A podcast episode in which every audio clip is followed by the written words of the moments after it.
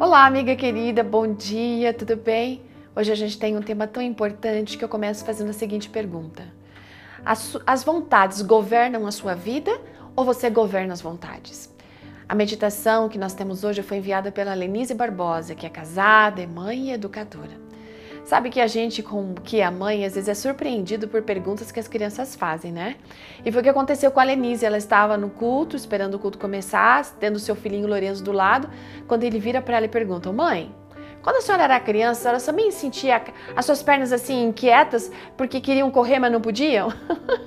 a mãe respondeu: sim, filho, mas ela queria saber o que, que, tinha mais por trás daquela pergunta.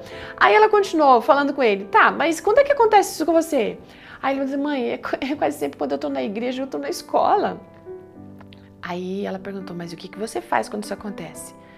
Nossa, ela ficou surpresa com a resposta daquele garoto de 8 anos. Ele falou assim: mãe, eu procuro acalmar meu pensamento. Aí eu vejo que eu consigo controlar aos poucos, né?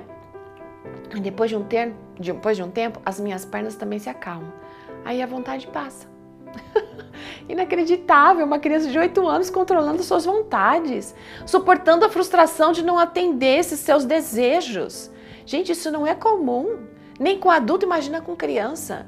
Mas embora que a gente viva hoje numa sociedade né, de adultos infantilizados, egocêntricos, emocionalmente instáveis, né? adultos cheios de vontades que, quando não são atendidas, eles gritam, choram, fazem beijo, falam bobagem, enlouquecem. A escritora Ellen White fala o seguinte: a vontade é o poder que governa a natureza do homem, pondo todas as outras faculdades sob sua direção. Olha que forte isso, menina. Uma vontade enfraquecida é reflexo de uma mente fraca, um raciocínio raso, temperamento descontrolado, e isso sim é assustador. Mas sabe que isso também pode ser é, reconfortante, trazer esperança, porque a gente entende que tudo começa aqui na nossa mente.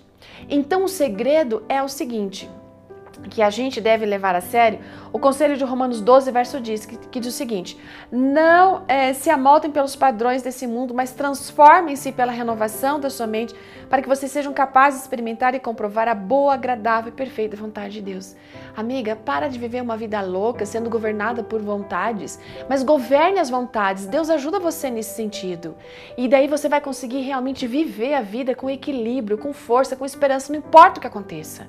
Deus abençoe você nesse processo e ajude você a entender que nós sim, pelo poder dele, podemos governar nossas vontades e desejos e não sermos governados por elas.